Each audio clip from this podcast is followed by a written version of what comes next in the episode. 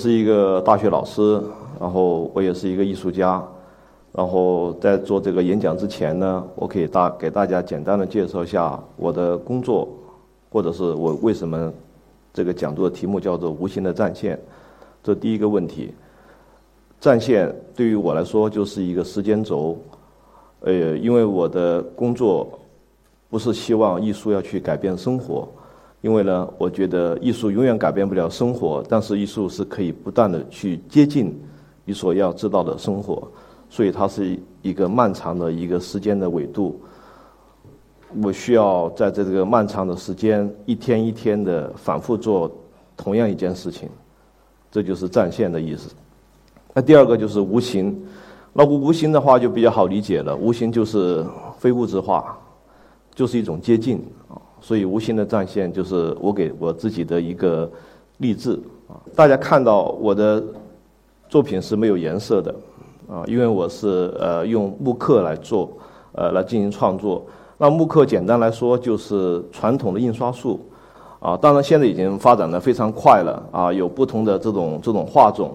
但是我并没有把自己当做一个一个一个创新型的一个画家，因为我觉得这个时代什么貌似什么都有，但是唯一缺少一样东西，那就是质朴，所以我要向质朴致敬。我就选择一个我认为最不时髦的方式，所以大家看到这个这些拖拉机、这些昆虫，其实对我自己是一个预示啊。我觉得我会像虫子一样，啊，有点生命力，或者我像拖拉机一样，虽然慢，但我必须得走，必须得前进，啊，因为就像大家都在买一张时代的高铁票，但是其实。买上去的时候，我们会发现你需要的速度不一定是这个时代的速度，你必须要有一个自己的速度。在我做这个我的创作实践当中，呃，一开始我会都会给自己很多问题，这些问题其实我从小到大都没想明白。就像这幅画一样，你的优势在哪里啊？因为我是最后一个参加少先队的，因为对我来说是我觉得是很不好意思的一件事情。啊，所以一个没有红领巾的人面对两个有红领巾的人，这种阶级的这种划分，在我们那个年代是非常明显的。啊，就是说我们老师一说这个那个下面宣布那个加入少先队的这个成员，很我马上坐得很直啊。我想觉得那一刹那之间，希望老师的目光能够看到我，能够让我加入到这个红领巾的这个队伍里面。结果这个希望再一次落空，我永远是最后那一波的。所以这个有句话叫做“人若一回忆就会变老”的，我从小就是这样啊，我从小就就就在回忆啊，包括现在也是这样。呃，我们的教育经常告诉我们一些知识和未来有关系，但是我们好好想一想，就是说我们我们的现在是不是就是过去所指涉的未来？因为我在我的小时候的那个书里面看所提到的现在。是我们会坐在火箭上面聊天的，机器人喂我们吃饭。但是到了二十一世纪，我们发现什么都没发生啊，什么好像又发生了。所以我一直也在产生这个疑惑。我觉得最痛苦的问题不是说你成立了一个什么流派，或者是成立了一个什么主义，而是这个基本的问题永远没有解决。特别是正对立反，什么是对的，还是什么是不对的？什么是好的，什么是不好的，包括美和不美。呃，我们在上课的时候，我还仔细的去研究了一下，我发现，在在中国传统美学里面，丑以或者是以悲为美，其实也是一种美的一个更高的一个阶段。但是我们在日常生活当中，我们的美来自于大街，来自于广告，来自于这种啊，我们打开电视，我们可以看到所有的。呃，强制性的向你就说宣泄一种所谓的一种一种一种一种美，这种美是侵略性的。我喜欢看不同的东西，呃，就像那个中央那个新闻联播最后的那个广告肯定是白酒广告，白酒广告肯定有一个精武门啊，穿个中山装，我管它叫精武门，拿着一个白酒，白酒里面是一个八那个太极啊，这个太极，然后他会气气宇轩昂的跟你说一切尽在掌握。我觉得这非常可怕啊！我觉得这是一种暴力，所以我就想不明白，想不明白我就得做一些事儿啊！这个事儿是什么了？那肯定是跟自己内心有关系了。自己内心好像叫其他叫理想，我觉得有点说的太多了，所以我觉得我管它叫做心火。我觉得每个人自己每个人的心里面都有一股火，这股火它不一定是篝火，它可能是火苗。当你燃起你自己的小小的火焰的时候，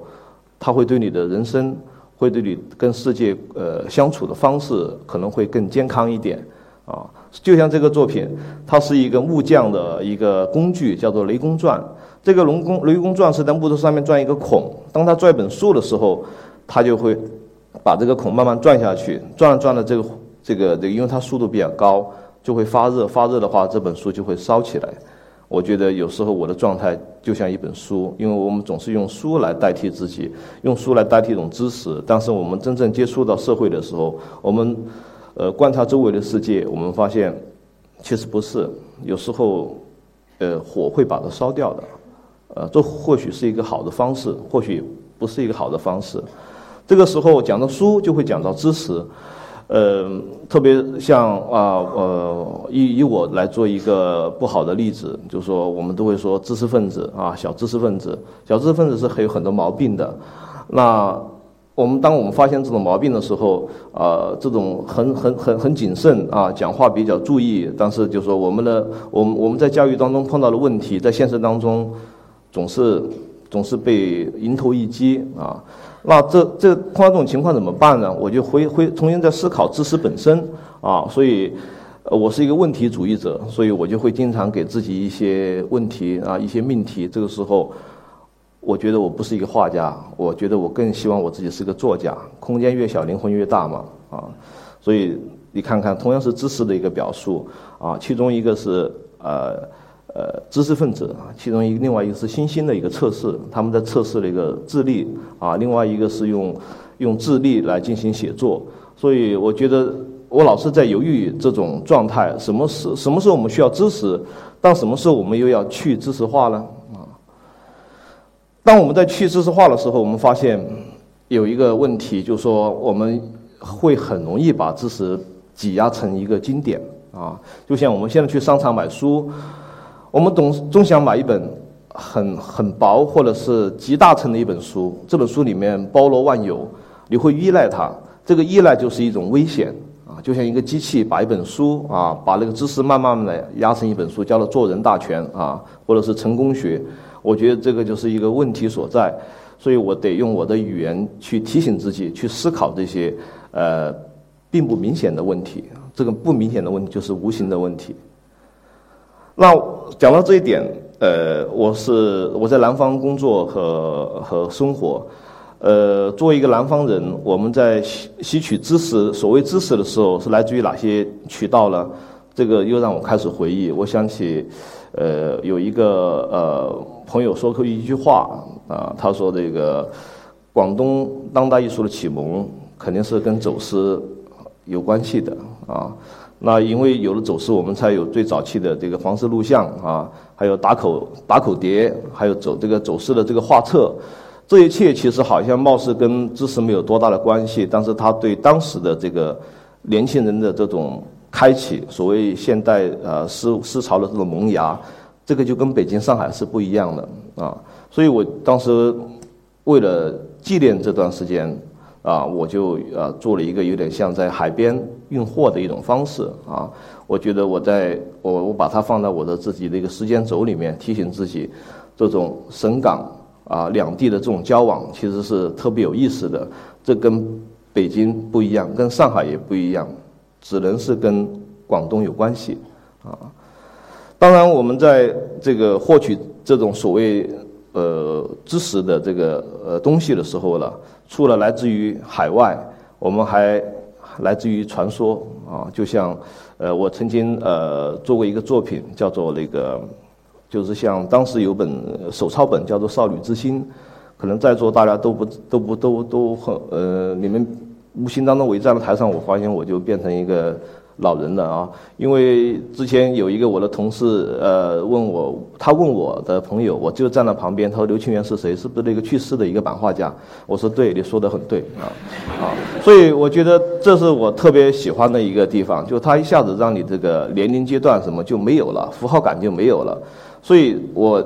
觉得知识的获取还有一种方式就是打听还有手抄本，然后大家共同去看一本书。这是我觉得这是一个特别，我认为特别美的一种方式。但在今天，我们发现它被挤压到一个很窄很窄的一个角度。就像刚才这个王中导演谈到，就是我们在什么情况下去看一本书呢？今天已经是一个所谓的读图时代了。那我们要去找一个人，我们要必须在两分钟之内找到这个人。我们在网上查到他的信息。那我们能不能换一种方式？我们去打听一个人，我们去做一件呃吃力不讨好的事情，我们去呃去写一封信啊，哪怕信寄到那个人已经不在了，但是我觉得这种方式是特别好的方式啊。当然，书读多了，人就会产生幻觉啊。产生幻觉的话，你就会觉得，他就会有一种肉身腾空的这种感觉啊。呃，这种肉身腾空的感觉，或许会在一段时期之内让你充满自信。这时候你觉得我就是一个知识分子了啊！我走上大街，我跟那个任何一个人说：“你好，我是一个知识分子。”我们可以讨一些更讨论一些更深入的问题。呃，这好像。他会，他会在一段时间会让你产生幻觉啊，你沾沾自喜啊，你觉得你开始呃和别人不一样了，但是和别人不一样又会让你产生一个新的困惑，那就是传播啊。为什么我说传播呢？因为我们在讨论这个现实的时候，我们发现传播中的现实比真实更可怕、更生动。我有的时候，我们对真实，我们已经不再去关心它了。我们不需要去获得跟世界的一种很直接的体验，我们通过传播就可以了。所以这个时候，知识在这个传播当中起的作用，会改变我们对事物的很多的看法。例如，呃，我会碰到这样的一种状态啊，就说，他会诱惑你啊，他会用一种很性感的方式，很审慎的这种魅力去诱惑你，告诉你，你这样你会成功。你这样你会做得更好，你这样你这样就会像他像他像他，像他不重要，最重要你可以，呃，走得更顺一点。我就要提醒自己了，我觉得这样很好，但我不。还有这样的啊，教条主义的啊，那个小孩应该肯定是我啊，告诉你你必须得这样做啊，这样做你的那个你的对你的成长对你的那个以后的经验的积淀会更高一点啊，但是这个当然。还有另外一种场面，就是说每个人都有自己的酒肉朋友，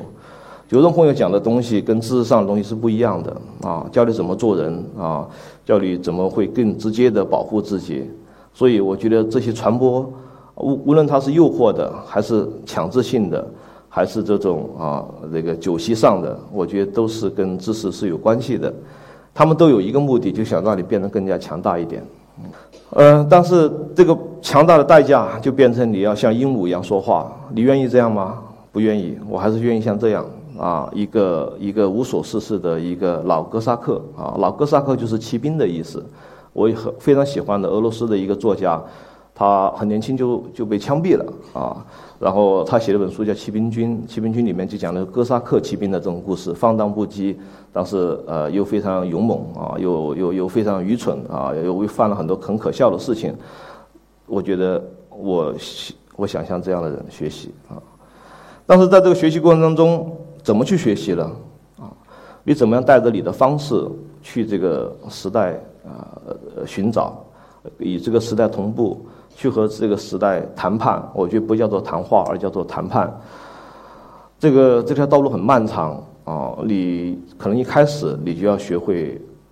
不能说你应该学会，而是我应该学会，那就是拒绝。所以我大学一毕业的时候，我首先要拒绝的第一件事情就是说，我要把一个我的一个可有可无的东西把它给砍掉。那是什么东西呢？那就是喝酒啊。其实我能喝酒的，但是我觉得我要学会有。就是把一个东西莫名其妙的就把它去掉了，所以我就我就不喝酒了。我现在连菠萝啤都不喝，醪糟可以啊。然后这个是呃我的一我的一种方式，因为这个世界上呢，我觉得每一个人都不能代都不能代表一个集体，每个人都只能代表你个人。所以呢，呃，我们就必须得做一些特别拧巴的实践。这个拧巴的实践是为了告诉这个大街上的广告，我并不像你这样一切尽在掌握，很多东西你是无法掌握的。我的寻找让我搞，有时候经常会让我变得有点紧张，就像这个中国的这个少年啊，你不知道他是偷别人东西还是被别人发现了。我觉得这种状态是一种呃很焦虑的状态。但是这个焦虑并不见得不好啊，因为我曾经跟我的一个呃好朋友聊过这件事情，就是说像今天我们在交流的时候，其实我们都是在交换啊。你看看我的 iPad 上面啊，上面全部都是创意；你再看看我的 iPhone 啊，iPhone 上面全是视频。然后我们的同学一说要做什么作业，先去百度上面百度一遍。这个我觉得是非常可怕的啊！大家的思维会变成同同一性，每每个人寻找的方式都是一样的。所以我们试一试，就是说我们不需要这种呃网络，或者不需要什么其他的方式，我们通过写信打听，或者是通过观察，去产生对一件事物的判断，哪怕是错的，但它都会给你带来一个呃力量感啊。在这个寻找的路上，呃，其实我自己个人是希望有一种状态，就像这样的状态啊，人和虫子是一样大的，我们都是可以爬树啊，比较任性，比较自如。当这种状态。容不容易做到呢？我觉得很容易做到的。那你只要允许自己偷懒，或者是给自己一点时间，啊，或者是专注一样事情，我觉得就像，我觉得专注太重要了。专注的吃饭，专注的走路，或者是专注的去做一件吃力不讨好的事情，那它就像修行一样，应该叫修炼吧，啊，一种个人的练习。在这练习过程过程当中，你会出现的一个问题，就是说。你以为你发去发现了一些东西，但是其实没有，有人会阻止你，有些无形的力量会阻止你，啊，告诉你你的经验不够，或者这个世界并不像你所想象的那样，这个让我更加困惑，于是我就走向了城市的更深处啊，就像这幅作品一样，啊，这个文字和图形是一样的啊，我开车上路，或者是沿着国道一直走，我想找到。我自己想接近的东西，所以这个时候我通过我的作品认识了很多很有意思的朋友。呃，我的很多朋友都不是艺术圈的，我觉得这里特别好。他们有搞种植的，也有做音乐的，啊，然后还有做不同类型的。我在他们身上去吸收不同的这种力量，这种力量远远超越了书本和学院所给予给予你的东西。这就是现实，每个人都有一个自己的现实。嗯，那我的现实在哪里呢？啊，我的现实在这里，啊，我在慢慢训练自己看电视，啊，不一定是看，从慢慢看变成了慢慢去听电视，去听听着听着，然然后慢慢对它产生一种陌生感。我觉得它就是一件雕塑，啊，就是一件雕塑。所以我我工作的时候，我会把电视打开，啊，主要是以中央中央那个新闻台为主，啊。我会反复重复看一个新闻，看完这个新闻之后，我再看报纸。我看我看了三到五份报纸，这三到五份报纸都在讲同样的一个事情。然后有些事情稍微描述的多一点，有的事情稍微描述的小少一点。这是非常枯燥的事情，但是我觉得我必须得这样，因为你要了解它到底出了一些什么问题啊？为什么就是说他们很多东西是有一样的，有东西是不一样的？这个在就回应我自己的一个问题，在今天。我们所面对的都是景观，就像我面对的台下这么这么多各位啊，奇花异草，我觉得也是景观。但这个景观是因为生活所促成的，因为今天我们要在这里做一个论坛，所以大家都来了。日常生活形成的日常景观，而不是说我规定这里必须坐五百个人，这五百个人就必须要来啊。所以我觉得景观和生活的关系，就像我看电视的关系啊，是什么样形成了一个这样的景观？而景观告诉你，你必须得这样做。但是恰恰在现实生活当中出现了很多其其他的东西，就像我们现在觉得，网上经常经常有很多很搞笑啊，特别有特别所谓民间智慧的东西，但是在今天我们觉得它特别牛逼，是因为在二十年前我们不敢承认它很牛啊，所以这就是一个问题。然后我就走到大街上，我发现我我们说的每每一句话。画的每一根线条，做的每一个行为，别人都做过了，那还有什么东西大家没做过了？就是街上发生的事情，啊，街道是大家的，街道不是一个人的，所以我很注意在一个城市里面暴走，啊，我通过暴走我去闻一个城市的味道，啊，然后我觉得这种方式会让我找到一个我跟这个呃周围环境相处的一种方式，然后。这就是我对城市的一些解读。我觉得城和村其实有时候就像一个幻境，啊，就是一个迷幻感。整个时代在今天已经在制造一个巨大的一个幻觉的漩涡，我们每个人都是这个漩涡的生产者，大家都在制造迷幻剂，但是我们不这么认为，我们还是觉得我们很镇定啊。这就是城市啊，城市是一个巨大的一个一个生产的一个工厂，然后还有它的那个颜色，它的皮肤轰隆轰隆的声音啊，这种生长，这种这种速度，这种整齐划一，这种矩阵，这个都让我觉得特别迷恋。有时候我觉得我有时候像一个旁观者啊，我会站在一个距离之外去看待它。这也是啊，开会啊，坐到最尽头的人永远是个领导啊。然后大家都要拿个笔记本，把它把一些东西记下来啊。我觉得这个已经，我这个没有任何对错的，这就是美，这就是一种视觉美学啊。对于我来说，所以我会用啊我的方式，把我平时白天的一些记忆把它刻记下来。我觉得刻记的这个呃方式是最适合我的。因为你一画成油画，我只是说我啊，我不是说别人。我一画成油画，我就思考到到底用什么颜色搭配，搭配就是一个问题啊。对于我来说，所以我要自己给自己形成一个障碍，所以我就用最简简简单的方式。但是我觉得最简单的方式是最难搞的方式，就像这个九幺幺用飞机撞大楼是最简单的方式，但是它是最复杂的方式。啊，我不是说这个事情是对的，我说这个事情是不对的，但是居然是被这个拉登想出来的，当时让我觉得还是很震动的。我们走在城市的街大街上面，我们会发现很多这种情调的东西啊，这个情调的东西就像我们会发现很多人喜欢拍拍照啊，看到什么就手机啊先把它拍下来，然后发给朋友，大家一起分享，然后。我决定不用照相机，啊，所以我走到大街上都是靠眼睛看，啊，眼睛看了之后，你的大脑会过滤，啊，这也是我我给学生啊的一个训练的一个过程，就说让他不需要相机，不需要电脑，你必须走到大街上，然后把你的感受说出来，你你如果腼腆没有关系，我们单独说，一定要让他说出来啊，所以这也是我自己的一种方式。我有天走到大街上。看到这个城市的尽头有个摩天轮，刚好有一个送水的工人走到挡在我前面，看那里发呆，我们两个一起发呆，啊，什么话也没说，我觉得这种感觉挺好的。这个作品其实都是一个城市的一个系列，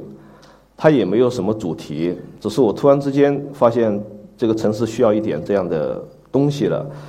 这个是远处是一个城市啊，然后这城市的隔离带是绿化，然后有一个那个监控仪。啊，监控仪大家都知道，到处都有。其实我有时候觉得监控仪跟植物一样美，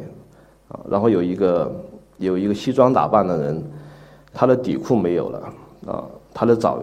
他的底裤，啊，对，这个就是丢了，这个东西丢了，我觉得丢了这种状态特别好，啊，东西有些东西不见了，啊，所以哎呀一下子，哎呀我的那个手机不见了，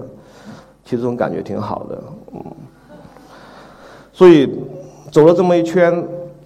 发现这么多问题，我就回到这个我自己身上来了啊！谁谁到底是谁的放养者啊？所以想不明白啊，想不明白，但是就得做，因为为把自己的问题保留下来，可能以后你的朋友或者是你碰到了师长，他会帮你解这个惑啊。所以我的作品呢，经常呃做出来之后，就会运用到我认为适合的地方。